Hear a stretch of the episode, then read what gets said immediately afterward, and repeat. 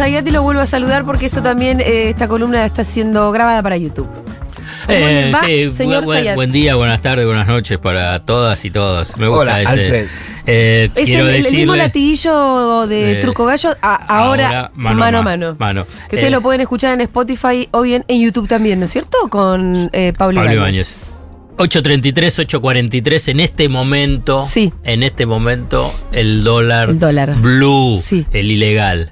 El dólar contado con liquidación está un poquitito más arriba, más arriba. El contado con liquidación es para las empresas, ¿no? Ajá. O que es la posibilidad de eh, girar dólares al exterior o traerlos eh, a, la, a la Argentina.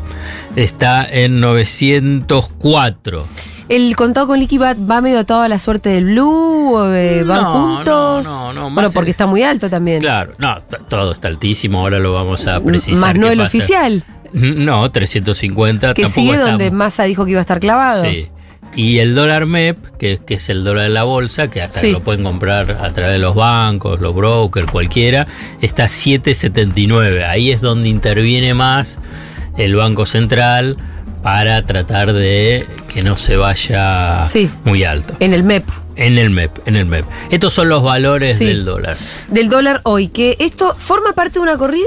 Sí. Bien, es Corrida una corrida. preelectoral. desesta- eso, desestabilizadora. Mm, ¿A quién desestabiliza? No, yo creo que acá, para entrar en el tema de qué pasa con el dólar en estos momentos y lo que va a pasar de acá hasta el 22 de octubre, y después veremos, después veremos porque eh, depende quién, cómo salga el resultado electoral. No Sí. es menor, ¿eh? Cómo salga el No, resultado. claro. Bueno, entonces veamos el análisis de por qué está pasando esto. La más fácil es, obviamente, que es el tema de las elecciones.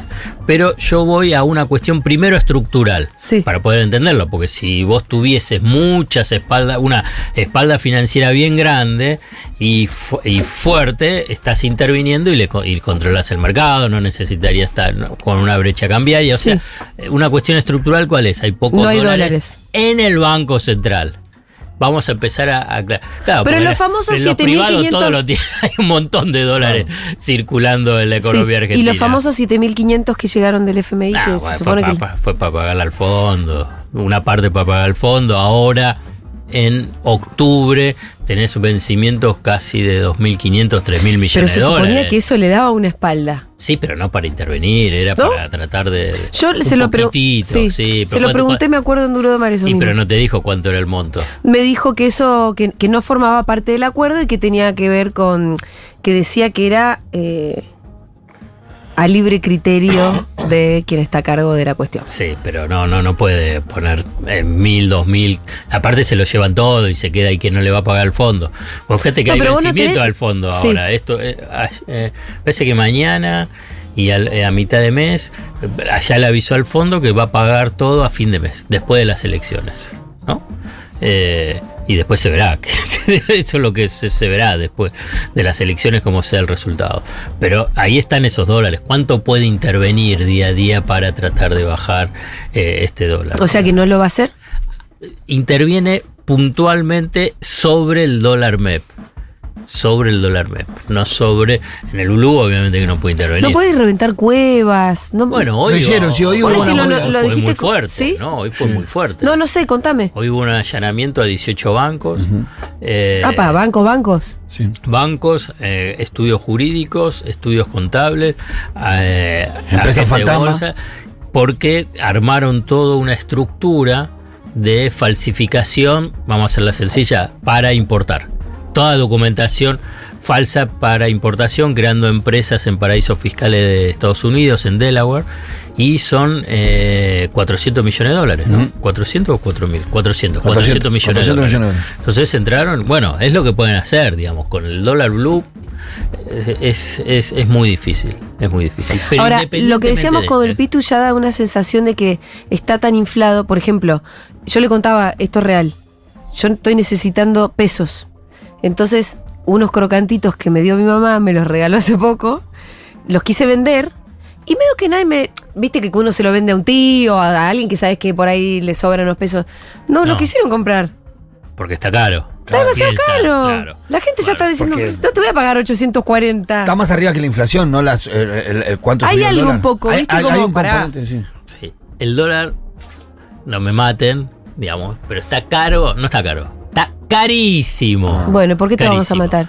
No, no, porque hoy estoy diciendo esto, que el dólar está a 900, pero puede estar al doble. Porque entonces, ¿usted ¿qué estás diciendo si es caro o no es caro? Porque ¿Respecto de depende. qué? ¿Cómo depen- me dice Bueno, por eso? eso, depende de los contextos políticos electorales y la tasa de inflación que tengas para adelante. Si vos, digamos, no sé, por ga- gana ley o lo que sea y tenés un shock inflacionario de un 100% porque tenés una corrida, bueno, el dólar va a acompañar. A hoy, hoy, midiendo hoy, es un dólar equivalente, equivalente al dólar más o menos de la hiperinflación de Alfonsín que son momentos de pánico, de huida, de eh, angustia y drama. Los otros, incluso de- el, el dólar ese de A4, en la salida de la, conver- de la convertibilidad, el estallido de la convertibilidad, está hasta un poquitito más abajo, está por ahí, digamos. Digamos, Eso ese te valor vuelvo a son- preguntar, son ¿es un valores valor? de pánico, Sí. de pánico. Ah, ¿Pero por qué? inflado. Porque tenés un nivel, no, no inflado, de pánico, porque si, si vos no sabes, digamos, somos una, estamos en, en la empresa, Sí. estamos en la empresa, Sí. no estamos, ¿eh? Gerente financiero, eh, la CEO Sí. y acá el asesor externo, ¿no? Entonces dice, bueno, acá tenemos mil millones de pesos. ¿Qué hacemos con el mil millones Compramos dólares. gerente financiero? Claro. ¿Pero por qué? A ver, pero, pero vamos, vamos, avancemos. ¿Pero por qué Sí, compramos dólares? entiendo Por, que. eh, no, por la incertidumbre. Y la incertidumbre, si no sabes, ¿qué, qué vas a hacer? Sí, sí, sí. Si, no, si además Con tenés- Fede queremos eh, comprar un inodoro, un video, y después vemos dónde lo ponemos. Está bien, es otra, bueno, Es otra manera, No, claro. es otra manera. Porque es- tenemos es- ganas de hacer un bañito en algún momento. Compremos Ah, el bueno. inodoro ahora. Ah, bueno, está bien. Yo pensé que por ahí no tenían inodoro. No, no, un par tenemos, pero se nos está haciendo poco porque ya somos tres en la casa.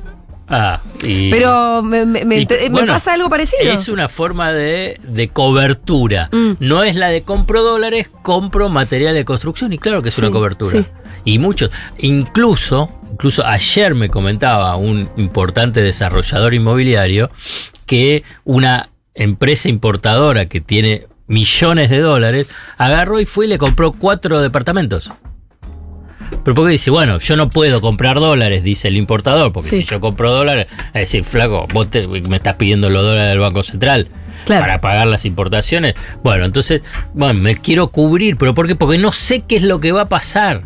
Entonces, Todo el mundo va al dólar y ahí es donde sube. entonces, claro, entonces hay una La cobertura. Con una, el- el- yo quiero remarcarlo, hay una cuestión estructural de la economía argentina. Vos tenés toda esta tensión, esta brecha cambiaria, este control de cambio, estas distorsiones del mercado de cambio, porque hay pocos dólares en el Banco Central.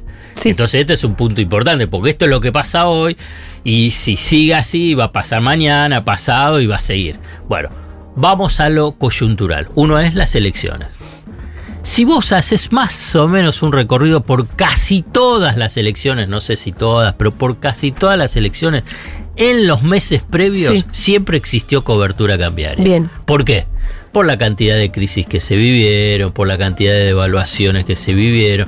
Digamos, si querés poner un punto de partida, fue el que apuesta al dólar pierde. ¿Quién lo dijo? Lo dijo Lorenzo Sigó en 1982, después de la tablita cambiaria de Martínez de Oz. Digamos, sé que es la historia, los jóvenes vayan a leerlo porque es importante. Para entender el presente tenés que Explícanos entender. vos porque ahora están mirando el video o vienen escuchando que la radio. bueno, Nadie va a ir a leer libros allá. sí, se puede leer. No, sí, sí. Bueno, libro no siempre lo recomendamos, siempre lo recomendamos. Bueno, eh, Martínez de Oz, eh, ministro de Economía de la dictadura militar, el primer ministro de Economía de la dictadura militar, armó un esquema donde eh, cambiario de... a- que se- el dólar era barato, comprar el dólar era barato. Tipo como el uno a uno en un momento era barato. Entonces compraban, compraban, compraban. Obviamente que estaba, hay un sector importante. ¿Dónde estaban los dólares? ¿Por qué había dólares? Porque eh, había un endeudamiento fenomenal. Ah, Eh, Tipo como el de Macri. Como el de. Macri. El de Macri. Como el de Macri. levantó el cepo, Sí. Bueno, claro, ahí está. pero me endeudo hasta las Bueno, bolas. exacto. Eh, además cambió la, el, cómo funcionaba el sistema financiero, empezó toda la especulación con la tasa de interés en, en ese momento del peso nacional, con los bancos, eh, expansión del sistema financiero. Había llegó a haber 789 bancos. 789 bancos. Tipos de bancos distintos, decimos, marcas de bancos. Marcos, bancos diferentes. Fa, ¿ahora qué son? ¿20? No, 20 importantes. Sí. Ah, Por ahí puede llegar a haber 90, o casi 100, pero 20 son los que tienen casi todo el sistema financiero. Bueno, entonces era toda especulación financiera, entonces era fabuloso en términos de eh, lo- lo- los especuladores e incluso también para algunas empresas que se volcaron a la lógica financiera. Lo sacan a Martínez Do porque no tuvo resultados fundamentalmente con el tema de la inflación y lo ponen a otro ministro de Economía, los, los milicos, ¿no? los que tanto quiere Villarruel y, y, y Milei. Bueno, ponen a Lorenzo Sigo. Obviamente que todos decíamos, ¿qué vas a hacer con el dólar? No vayan a comprar dólares, porque también empezó a haber esa duda. ¿Cuán- ¿Cuánto vas a mantener ese tipo de cambio? Y dijo, el que apuesta al dólar pierde. Sí. Y devaluó. Y devaluó. Un poco ese antecedente Sí. para tratar de entender, bueno, pero ¿por qué hay este temor, estas Porque ya no. coberturas? Claro, eh, ¿Me entendés? Desde hace 45 años. Y el, que, y el que depositó dólares recibirá dólares también afirma eso, ¿no? Todo, todo, y tenés un montón de ejemplos, un montón, un montón, un montón de todo. Entonces, previo a las elecciones siempre hay cobertura cambiaria y protección. Si le sumás que tenés pocos dólares, se hace un poquito más tenso el mercado. Pero acá hay un elemento adicional que lo hace todavía peor todo este esquema. ¿Cuál es? Argentino. Ah, Milei Bullrich. Milei Bullrich que no entiende nada, Milei que quiere dolarizar, imagínate. Y claro. Entonces vos Dios fíjate, mío. tenés esa como- duda si se devalúa o no se devalúa, de qué es lo que puede pasar con la política cambiaria, y tenés el candidato que sacó más votos en las pasos y que según las encuestas sigue estando ahí primero, aunque me mostró uno que por ahí que masa, pero bueno, no sé si es tan así. Bueno, no importa eso, por ahora. Eh, Milei está primero, entonces sí, bueno, pero este dice que va a dolarizar. Claro. ¿Y qué significa que va a dolarizar? En etapas, ¿viste? Va, viene, un día Sí. dice una cosa, después dice otra, un asesor dice una cosa. Peor. Porque si dijese, bueno, voy a dolarizar y va a ser a un dólar a 9 mil, bueno, sabés que es un dólar a 9. Pero el tipo no dice eso. Dice, uno agarra y, y dice, voy a cerrar el Banco Central. Otro de sus asesores dice, no, el Banco Central no se va a cerrar. Otro dice, sí, vamos a dolarizar, pero en dos o en cuatro años. Otro dice, no, lo vamos a hacer en forma. Bueno, es peor.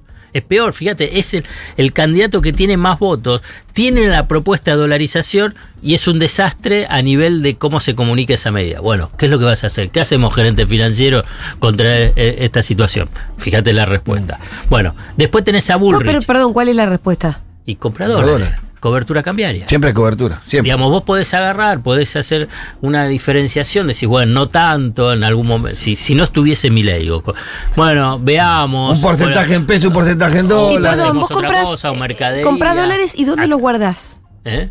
El gerente financiero me dice a dónde hay que guardarlos, ¿en un banco? No, bueno, sí, puede ser. La Si otra tengo otra idea. medio. ¿No me lo vas a sacar? Sí. No, Tengo, tengo otra idea. Con los sí, activos. sí, sí, se va a dolarizar. Con los activos compramos inmuebles. ¿Está bien? Otra idea. digo, Pero si para ya no lo ser hizo. tantos dólares.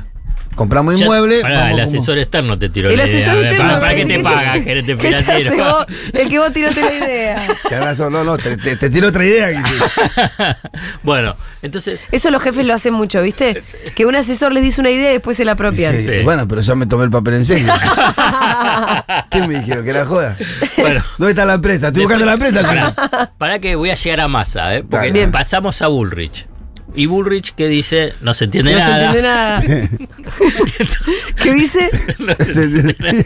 Entonces vamos- a tratar de escuchar a Melconian. Sí, eso te iba a decir. Bueno, vayamos a la realidad. Pero Melconia. previo a decir qué es lo que va a decir entender. Melconian, si vos pensás en términos de buscar certidumbre política para tener certidumbre económica, decir, ¿cómo va a ser el gobierno de, de Bullrich? Digamos, una cosa que es un flan por todos lados, no se le entiende nada, No, no, dice, cualquier, dice cualquier cosa. cosa. Está bien, está Melconian como ministro de Economía, y, pero ¿y todo el resto cómo va a ser el gobierno? Entonces, eh, ah, eso va a ser un quilombo. Sí. Entonces, y bueno, bueno, hagamos cobertura, porque es un Claro. Sí, bueno, ¿qué es lo que dice Melconian? Es, dice, bueno, vamos a ir a una economía bimonetaria, vamos a formalizar lo que en los hechos existe. Eh, en la práctica, en realidad, eso implica una devaluación y un desdoblamiento cambiario, donde, salvo las operaciones comerciales que irían por el dólar oficial, todo el resto irían por el dólar financiero. Sería oficial. Este dólar MEP y el dólar con todo con liquidación sería oficial. Digamos, una empresa que quiere pagar deuda con el exterior y quiere comprar dólares por, por- a través del Banco Central, no sería por el dólar comercial, vamos a poner los números de hoy, 350, sino sería 750 pesos.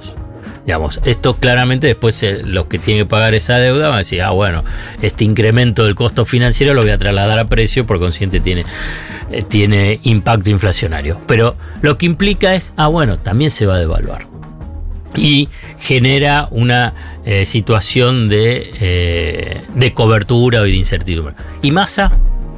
¿Qué dice sobre el dólar? No sé. Pajarito, no ¿Eh? dice nada. No dice, ah, está bien. Yo me quedé pensando y digo, Por eso, no dice nada. Está bien, por ahí que no diga nada, pero no dice nada. Digamos, seguirá igual que ahora y es difícil que siga igual ahora con una brecha cambiaria, digamos, no dice. él está gobernando, no está prometiendo. eh, Por sí, eso. bueno, qué sé yo. Por ahí está bien que no diga nada, ¿eh? Pero estamos en esta mesa que tenemos que tomar decisiones. Bueno, no dice nada. Bueno, uno te dice dolarización. Otro te dice una devaluación con la economía bimonetaria y el otro no dice nada. Bueno, ¿y qué es lo que pensás que van a hacer? Eh, Es dramático, yo no estoy diciendo, yo lo estoy describiendo. Yo estoy diciendo Pero vos lo pensás que. Massa debería decir algo. No sé, no sé. Porque él lo que dice está más vinculado que si, bueno, vamos a tener más dólares el año que viene. Porque, Y más con el fondo lo vincula eso. No, y además dice Claro. que vamos a estar mejor para expo- eh, en cuanto a la exportación de energía, como todas esas balanzas que son importantes que van a empezar a ser superavitarias. Yo creo que. No va a haber sequía, va a haber un rebote vamos de la a ir a un sequía". equilibrio fiscal, con su, buscando el superávit fiscal, superávit de la balanza comercial, sacar el fondo de encima. Yo creo que por ahí tendría que mandar algún mensaje sobre decir, bueno, vamos a ir a un ordenamiento del mercado cambiario. Algo. Ah, digamos, pero independientemente de ya de lo que diga Massa, digamos, está claro. Esto yo creo que después, el 23 de octubre, sí, digamos, porque ahí. Ahí sí va a tener que bar- decir algo. Y qué sé yo. Eh, lo último que me estoy acordando de una nota que le dio a Jorge Real en Argenzuela antes de ayer, Sí, ¿qué dijo? eh, le dice, creo que Real le pregunta, ¿te van a hacer una corrida? Mm, Va a haber corrida. Bueno, sí. ¿Y ahí qué vas a hacer? Y él contesta, yo no te puedo anticipar lo que voy a hacer ante un eventual corrida. Sí, sí, porque esa jugada bien, claro. es como mostrarte las cartas. Está, claro, está muy bien eso. me parece una respuesta inteligente, Ah, bueno, pero eso a mí me- me genera la ilusión de que tenga una carta en algún lugar. Sí, pero igual es muy difícil, digamos. Es cuando vos tenés eh, semejante. el- volvamos a- al punto inicial que yo te dije respecto a la cuestión estructural. Tiene, tiene poco, es un, es un eh, equipo de fútbol. Pitu me va a entender más. Fútbol, Sí. pelota redonda. Julia sabe igual, eh. arco. Julia sabe Ah, igual. Dale, pero mira Ah. cómo me va a tratar Sabe, así. sabe Si, me- si agarró si le gusta el rugby y el cricket. No. No, Sí. no me difames. Sí, sí, sí. Rugby y cricket. Para que vos sepas, sí. si, si llegamos a la final de la Copa, por ahí lo vamos a ver con Vamos a ir Julia, a ver Río. Boca. A Río. Fíjate. Me ar- armaron todo un viaje ya. Yo compré el paquete. no te importa el Es que todo partido. seguro. No, yo al partido no voy ni en pedo. Todo el equipo de seguro Tengo algo para el final de eso, ¿eh? Para que Bueno. sepas, para que sepas y veas. Yo ya se lo adelanté a Dieguito, ¿eh? Ya se lo adelanté a Dieguito. Tengo, bueno, pará. Sí. Eh, ¿En qué estábamos? Bueno, estás en un equipo. Sí. Sí. Eh, Y, y- y no tenés defensa. No, si no Y te- Entonces te pelotea por todos lados. Bueno, bueno, pero ahí vas, donde- corres para un Sí, lado, vas, para- corres para el otro, corres, tratás de sacar. Bueno, pero tenés poca. Ahí donde Massa sacó los yuanes, sacó las DEC Sí, de no pero sé y- qué. Y, sí, pero a- es para pagar la deuda. Pero cuando. Es, es difícil. Yo no estoy diciendo. Lula que no tiene dólares para prestar porque Lula está muy interesado en que gane Massa.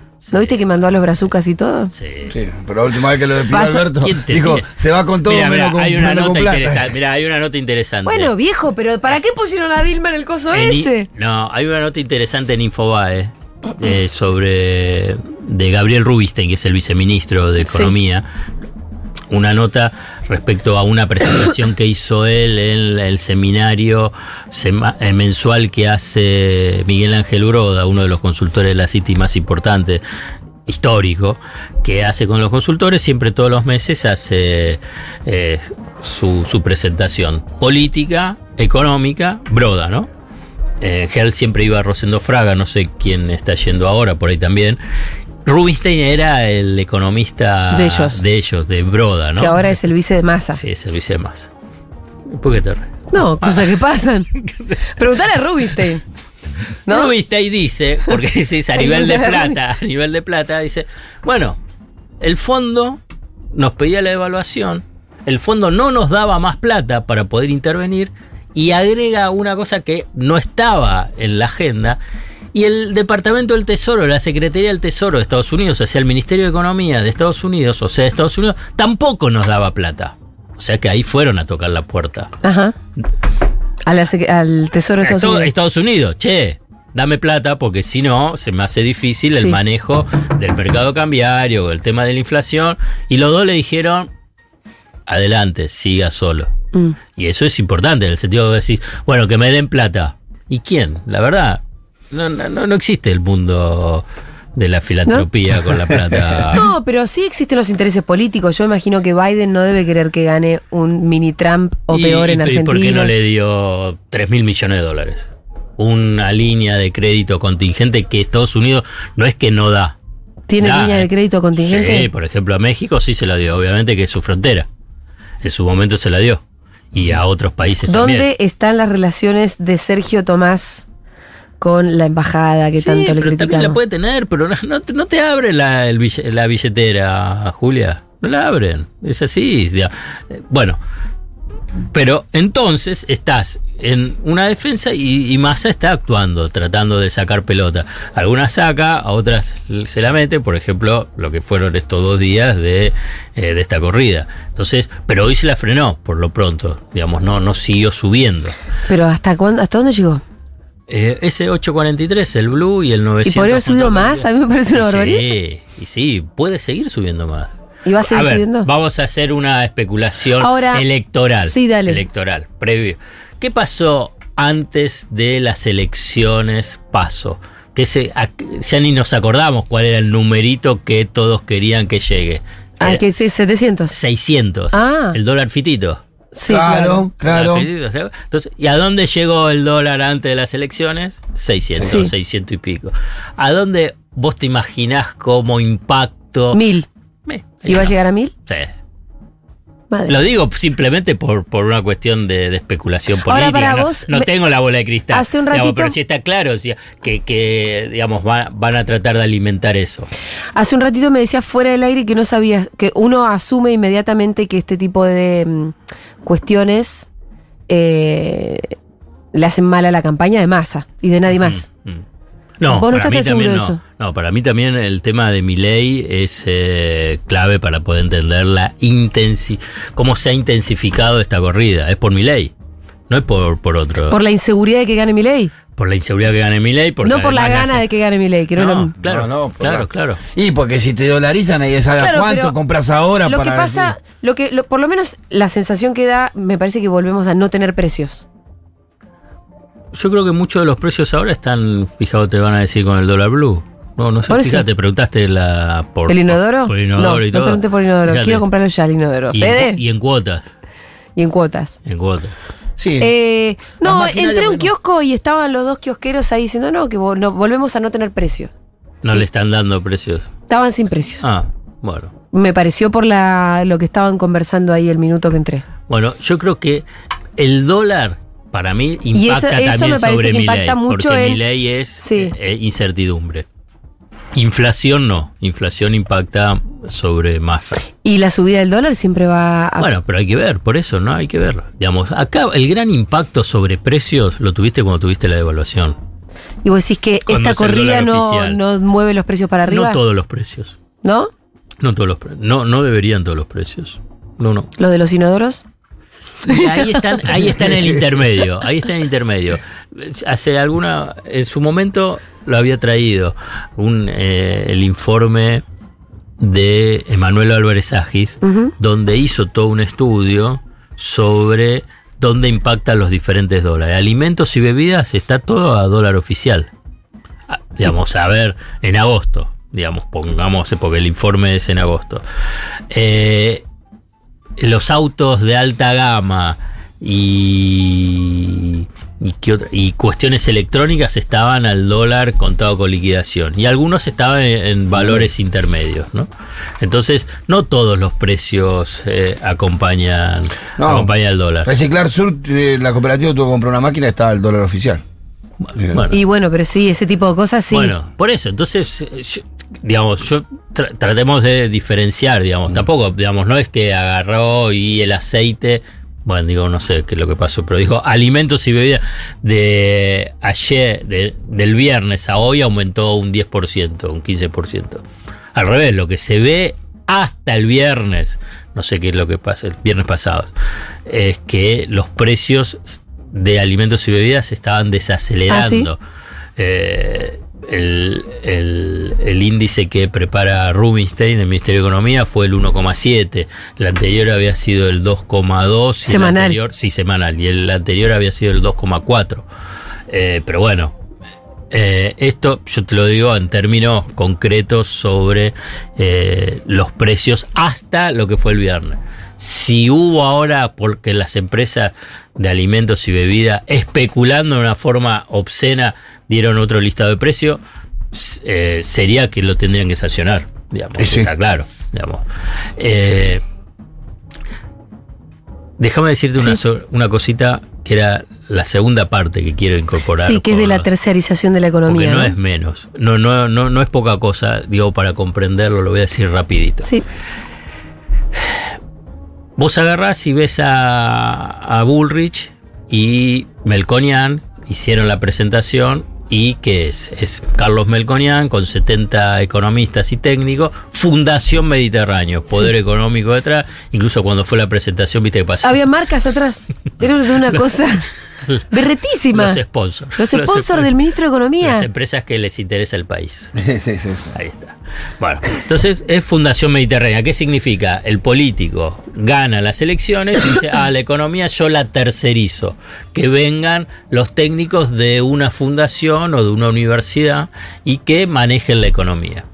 Con Milei pasa lo mismo, no está tan institucionalizado porque casi todos los economistas son de la UCEMA. ¿Qué es ¿no? qué? Es una universidad ultraliberal.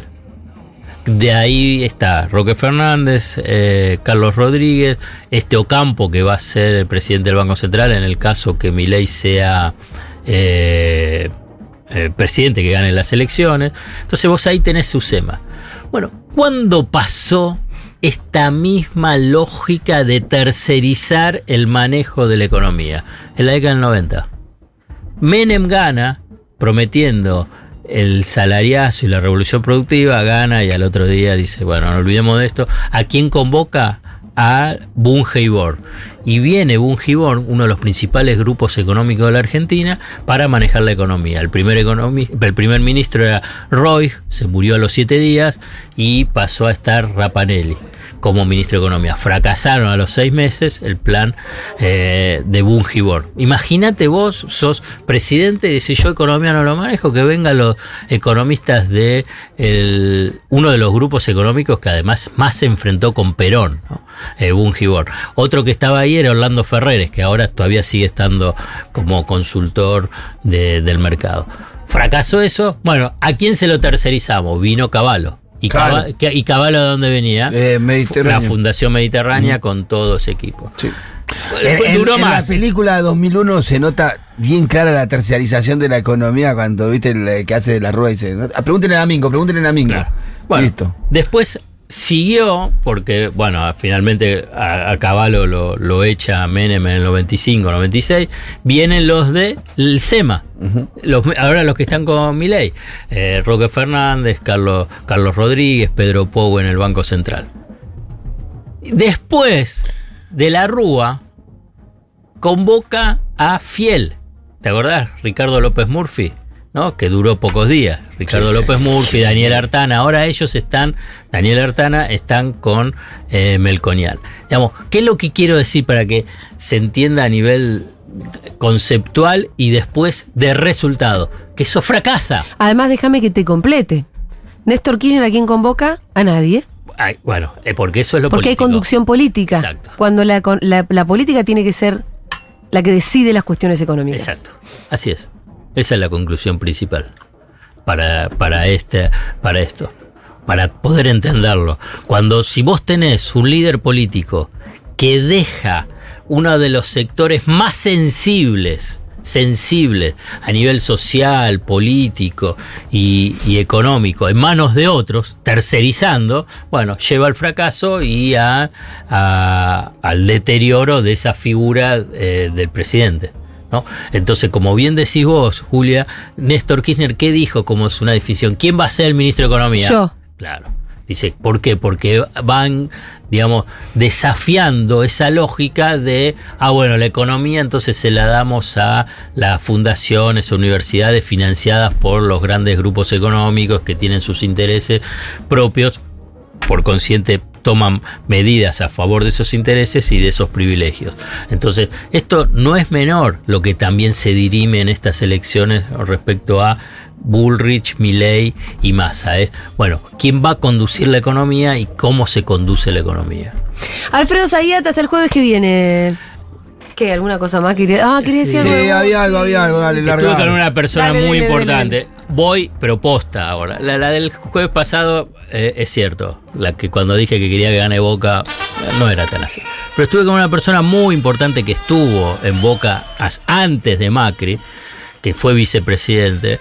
Y me dijo algo, me dijo algo que ya me, dijo, eh, me llevó a que, que gane Boca. Si gana Boca, Yo sé quién es el que te dijo. si gana Boca y llega a la final, es como que alcanzó el objetivo, Sí, llegar a la final a Libertadores. Sí. Riquelme gana las elecciones presidenciales en Boca y Macri y toda su, su grupo queda fuera. Sin ninguna- es así. Entonces, Ahí ¿querés tenés. que gane Boca? Claro, entonces lo que le quiero decir a Pitu, ahora sí, de corazón, de corazón. No seas mufa, ¿eh? No seas no, mufa. no, no, Ah. al revés, te estoy diciendo, escuchame. te dio razones políticas. Bueno, de, bueno. de político, No el resto ya me importa cínico. tres Te creo, te carajos. creo, te me importa tres carajos ya después, Te qué sé yo. te creo, te creo, te Después creo. veremos la final, qué es lo que pasa con Fluminense, pero hoy, digamos, esto es importante también en términos políticos. Así Juan Macri, Román. Yo voy a ser fiscal de esa lista, Juan Román, en la elección de Boca. bueno, Yo quiero ser fiscal también de Vamos. Chao, Alfred. va.